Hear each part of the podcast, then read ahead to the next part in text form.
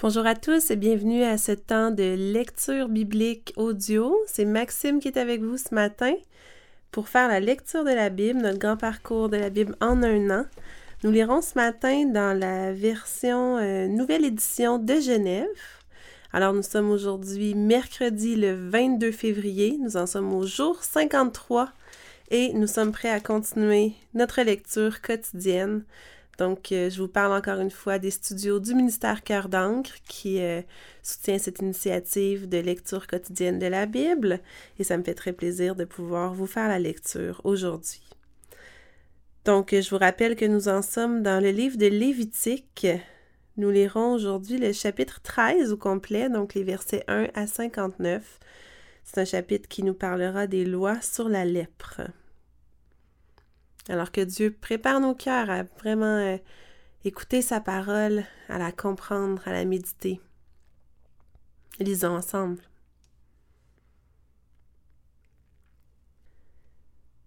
L'Éternel parla à Moïse et à Aaron et dit Lorsqu'un homme aura sur la peau de son corps une tumeur, une dartre ou une tache blanche qui ressemblera à une plaie de lèpre sur la peau de son corps, on l'emmènera au sacrificateur Aaron ou à l'un de ses fils qui sont sacrificateurs. Le sacrificateur examinera la plaie qui est sur la peau du corps. Si le poil de la plaie est devenu blanc et que la plaie paraisse plus profonde que la peau du corps, c'est une plaie de lèpre. Le sacrificateur qui aura fait l'examen déclarera cet homme impur. S'il y a sur la peau du corps une tache blanche qui ne paraisse pas plus profonde que la peau, et que le poil ne soit pas devenu blanc, le sacrificateur enfermera pendant sept jours celui qui a la plaie. Le sacrificateur l'examinera le septième jour. Si la plaie lui paraît ne pas avoir fait de progrès et ne pas s'être étendue sur la peau, le sacrificateur l'enfermera une seconde fois pendant sept jours. Le sacrificateur l'examinera une seconde fois le septième jour. Si la plaie est devenue pâle et ne s'est pas étendue sur la peau, le sacrificateur déclarera cet homme pur. C'est une dartre. Il lavera ses vêtements et il sera pur. Mais si la dartre s'est étendue sur la peau, après qu'il s'est montré au sacrificateur pour être déclaré pur, il se fera examiner une seconde fois par le sacrificateur. Le sacrificateur l'examinera. Si la dartre s'est étendue sur la peau, le sacrificateur le déclarera impur. C'est la lèpre. Lorsqu'il y aura sur un homme une plaie de lèpre, on l'emmènera au sacrificateur. Le sacrificateur l'examinera. S'il y a sur la peau une tumeur blanche, si cette tumeur a fait blanchir le poil et qu'il y a une trace de chair vive dans la tumeur, c'est une lèpre invétérée dans la peau du corps de cet homme. Le sacrificateur le déclarera impur. Il ne l'enfermera pas car il est impur. Si la lèpre fait une éruption sur la peau et couvre toute la peau de celui qui a la plaie, depuis la tête jusqu'aux pieds, partout où le sacrificateur portera ses regards, le sacrificateur l'examinera, et quand il aura vu que la lèpre couvre tout le corps, il déclarera pur celui qui a la plaie, comme il est entièrement devenu blanc, il est pur. Mais le jour où l'on apercevra en lui de la chair vive, il sera impur, quand le sacrificateur aura vu la chair vive, il le déclarera impur. La chair vive est impure, c'est la lèpre. Si la chair vive change et devient blanche, il ira vers le sacrificateur. Le sacrificateur l'examinera, et si la plaie est devenue blanche, le sacrificateur déclarera pur celui qui a la plaie. Il est pur. Lorsqu'un homme aura eu sur la peau de son corps un ulcère qui a été guéri, et qu'il se manifestera à la place où était l'ulcère une tumeur blanche ou une tache d'un blanc rougeâtre, cet homme se montrera au sacrificateur. Le sacrificateur l'examinera. Si la tache paraît plus enfoncée que la peau et que le poil soit devenu blanc, le sacrificateur le déclarera impur. C'est une plaie de lèpre qui a fait éruption dans l'ulcère. Si le sacrificateur voit qu'il n'y a point de poil blanc dans la tache, qu'elle n'est pas plus enfoncée que la peau et qu'elle est devenue pâle, il enfermera cet homme pendant sept jours. Si la tache s'est étendue sur la peau, le sacrificateur le déclarera impur. C'est une plaie de lèpre. Mais si la tache est restée à la même place et ne s'est pas étendue, c'est une cicatrice de l'ulcère. Le sacrificateur le déclarera pur. Lorsqu'un homme aura eu sur la peau de son corps une brûlure par le feu, et qu'il se manifestera sur la trace de la brûlure une tache blanche ou d'un blanc rougeâtre, le sacrificateur l'examinera. Si le poil est devenu blanc dans la tache et qu'elle paraisse plus profonde que la peau, c'est la lèpre qui a fait éruption dans la brûlure. Le sacrificateur déclarera cet homme impur, c'est une plaie de lèpre. Si le sacrificateur voit qu'il n'y a point de poil blanc dans la tache, qu'elle n'est pas plus enfoncée que la peau, et qu'elle est devenue pâle, il enfermera cet homme pendant sept jours. Le sacrificateur l'examinera le septième jour. Si la tache s'est étendue sur la peau, le sacrificateur le déclarera impur, c'est une plaie de lèpre. Mais si la tache est restée à la même place, ne s'est pas étendue sur la peau et est devenue pâle, c'est la tumeur de la brûlure. Le sacrificateur le déclarera pur, car c'est la cicatrice de la brûlure. Lorsqu'un homme ou une femme aura une plaie à la tête ou à la barbe, le sacrificateur examinera la plaie. Si elle paraît plus profonde que la peau et qu'il y ait du poil jaunâtre et mince, le sacrificateur déclarera cet homme impur. C'est la teigne, c'est la lèpre de la tête ou de la barbe. Si le sacrificateur voit que la plaie de la teigne ne paraît pas plus profonde que la peau et qu'il n'y a point de poil noir, il enfermera pendant sept jours celui qui a la plaie de la teigne. Le sacrificateur examinera la plaie le septième jour. Si la teigne ne s'est pas étendue, s'il n'y a point de poils jaunâtres et si elle ne paraît pas plus profonde que la peau, celui qui a la teigne se rasera, mais il ne rasera point la place où est la teigne. Et le sacrificateur l'enfermera une seconde fois pendant sept jours. Le sacrificateur examinera la teigne le septième jour si la teigne ne s'est pas étendue sur la peau, et si elle ne paraît pas plus profonde que la peau, le sacrificateur le déclarera pur, il lavera ses vêtements, et il sera pur. Mais si la teigne s'est étendue sur la peau après qu'il a été déclaré pur, le sacrificateur l'examinera. Et si la teigne s'est étendue sur la peau, le sacrificateur n'aura pas à rechercher s'il y a du poil jaunâtre, il est impur. Si la teigne lui paraît ne pas avoir fait de progrès et qu'il y ait cru du poil noir, la teigne est guérie, il est pur et le sacrificateur le déclarera pur. Lorsqu'un homme ou une femme aura sur la peau de son corps des taches, des taches blanches, le sacrificateur l'examinera. S'il y a sur la peau de son corps des taches d'un blanc pâle, ce ne sont que des taches qui ont fait éruption sur la peau il est pur. Lorsqu'un homme aura la tête dépouillée de cheveux, c'est un chauve, il est pur. S'il a la tête dépouillée de cheveux du côté de la face, c'est un chauve par devant, il est pur. Mais s'il y a dans la partie chauve de devant ou de derrière une plaie d'un blanc rougeâtre, c'est la lèpre qui a fait éruption dans la partie chauve de derrière ou de devant. Le sacrificateur l'examinera, s'il y a une tumeur de plaie d'un blanc rougeâtre dans la partie chauve de derrière ou de devant, semblable à la lèpre sur la peau du corps, c'est un homme lépreux. Il est impur. Le sacrificateur le déclarera impur. C'est à la tête qu'est sa plaie. Le lépreux atteint de la plaie portera ses vêtements déchirés et aura la tête nue. Il se couvrira la barbe et criera Impur, impur. Aussi longtemps qu'il aura la plaie, il sera impur, il est impur. Il habitera seul, sa demeure sera hors du camp. Lorsqu'il y aura sur un vêtement une plaie de lèpre, sur un vêtement de laine ou sur un vêtement de lin, à la chaîne ou à la trame de lin ou de laine, sur une peau ou sur quelque ouvrage de peau, et que la plaie sera verdâtre ou rougeâtre sur le vêtement ou sur la peau, à la chaîne ou à la trame, ou sur un objet quelconque de peau, c'est une plaie de lèpre et elle sera montrée au sacrificateur.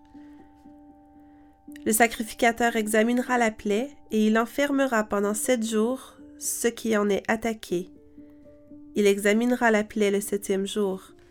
Si la plaie s'est étendue sur le vêtement, à la chaîne ou à la trame, sur la peau ou sur l'ouvrage quelconque fait de peau, c'est une plaie de lèpre invétérée.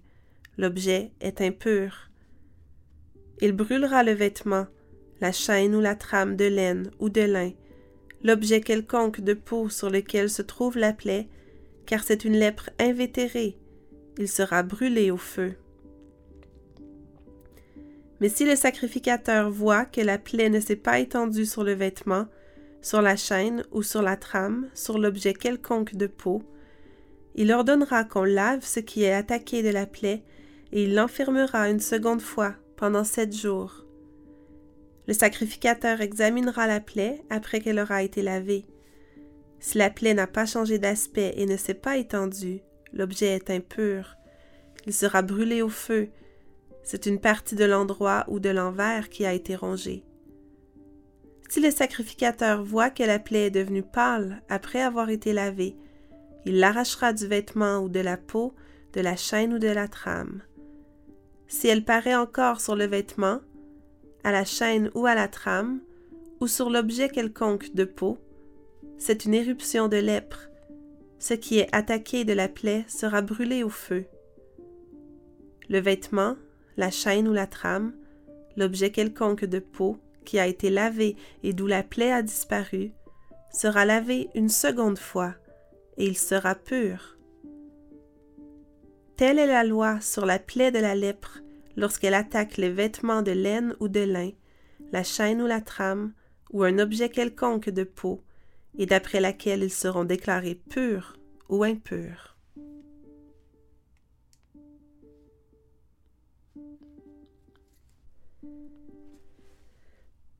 Nous enchaînons notre lecture avec le psaume 39, qui s'intitule ici dans cette version La fragilité de l'homme. au chef des chantres, à Jedoutoun, psaume de David. Je disais, je veillerai sur mes voies, de peur de pécher par ma langue. Je mettrai un frein à ma bouche tant que le méchant sera devant moi. Je suis resté muet dans le silence. Je me suis tu, quoique malheureux, et ma douleur n'était pas moins vive. Mon cœur brûlait au-dedans de moi. Un feu intérieur me consumait, et la parole est venue sur ma langue. Éternel, dis-moi quel est le terme de ma vie, quelle est la mesure de mes jours, que je sache combien je suis fragile. Voici, tu as donné à mes jours la largeur de la main, et ma vie est comme un rien devant toi. Oui, tout homme debout n'est qu'un souffle. Oui, l'homme se promène comme une ombre, il s'agite vainement, il amasse et il ne sait qui recueillera. Maintenant, Seigneur, que puis-je espérer?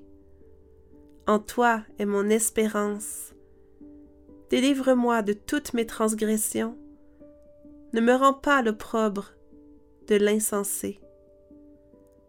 Je reste muet, je n'ouvre pas la bouche, car c'est toi qui agis. Détourne de moi tes coups, je succombe sous les attaques de ta main. Tu châties l'homme en le punissant de son iniquité.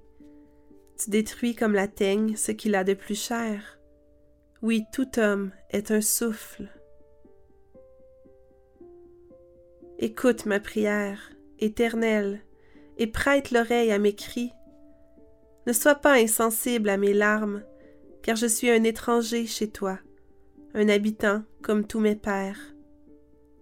Détourne de moi le regard et laisse-moi respirer avant que je m'en aille et que je ne sois plus.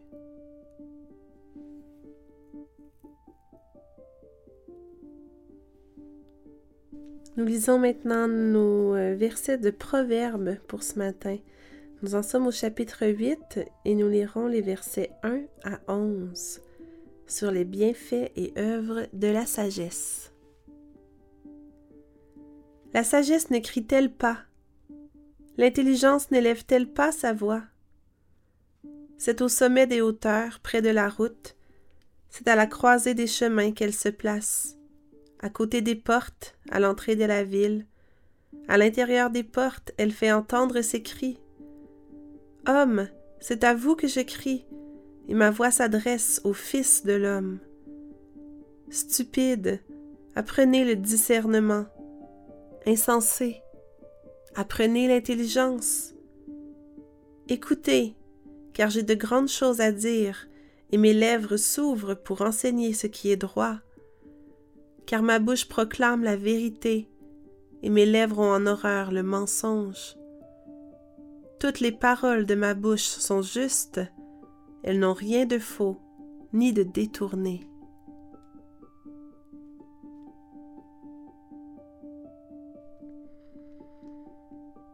Nous terminons déjà notre lecture avec le livre de Matthieu, nous en sommes au chapitre 12 et nous lirons ce matin les versets 33 à 45.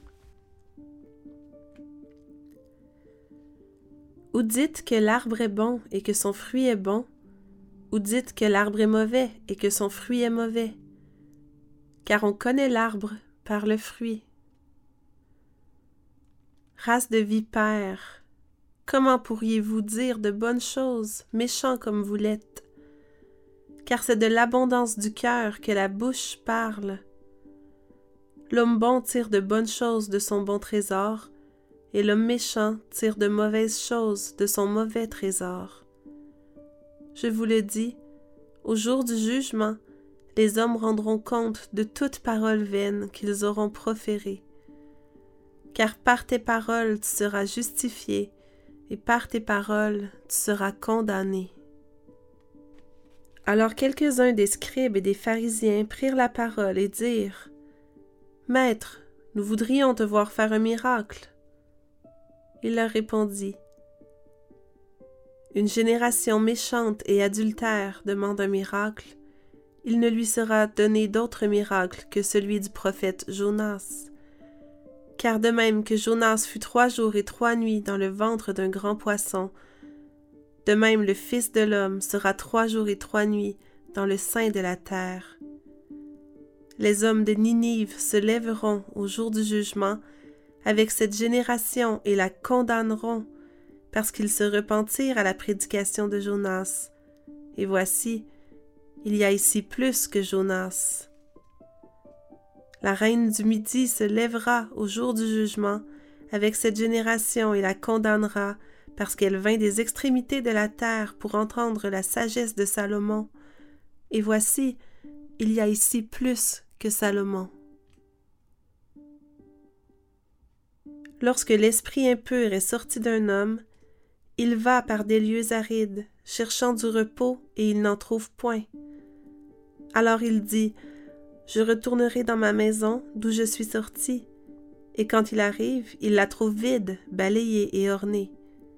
Il s'en va, et il prend avec lui cet autre esprit, plus méchant que lui. Ils entrent dans la maison, s'y établissent, et la dernière condition de cet homme est pire que la première. Il en sera de même pour cette génération méchante.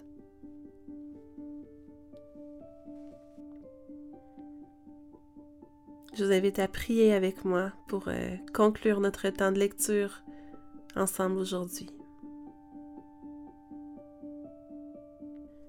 Éternel Dieu Tout-Puissant,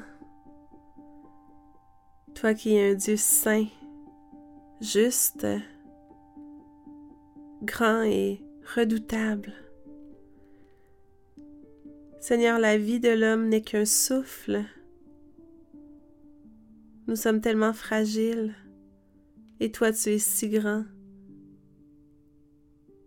Seigneur, merci parce qu'on peut s'approcher de toi encore ce matin dans la prière Merci parce qu'à travers Jésus, malgré notre petitesse, on peut venir à toi et te parler, Seigneur. Mon Dieu, je te demande pardon ce matin pour toutes nos paroles vaines. Pardonne-nous de pécher par notre langue. Pardonne-nous de pas être capable de mettre un frein à nos bouches, de parler trop vite, de blesser par nos paroles. Pardonne-nous nos paroles mensongères aussi qui souvent nous échappent. Oui Seigneur, on te demande, comme le psalmiste ce matin, de nous délivrer de toutes nos transgressions. Merci Seigneur Jésus parce que tu n'es pas insensible à nos larmes. Merci parce qu'on peut placer notre espérance en toi. Merci parce que tu nous donnes la joie. Merci pour l'assurance du pardon, Seigneur. Et Père, ce matin, on veut te, te prier que tu puisses écouter notre prière et nous accorder la sagesse, que nos bouches puissent proclamer ta vérité. Seigneur, viens nous apprendre le discernement et l'intelligence. Je te prie que tu envoies ton Esprit Saint afin qu'il puisse porter du fruit en nous. Oui, Seigneur, continue de nous sanctifier, de nous travailler, de nous modeler, toi qui es le potier et nous l'argile. Seigneur, on te remet nos vies, on te remet tous nos soucis, toutes nos inquiétudes. Et on veut te prier, Seigneur, que tu puisses accomplir ta volonté dans nos vies encore aujourd'hui. On te demande toutes ces choses dans le nom précieux de Jésus qui a tout payé, qui a tout donné. Sois loué et glorifié, ô Dieu. Amen.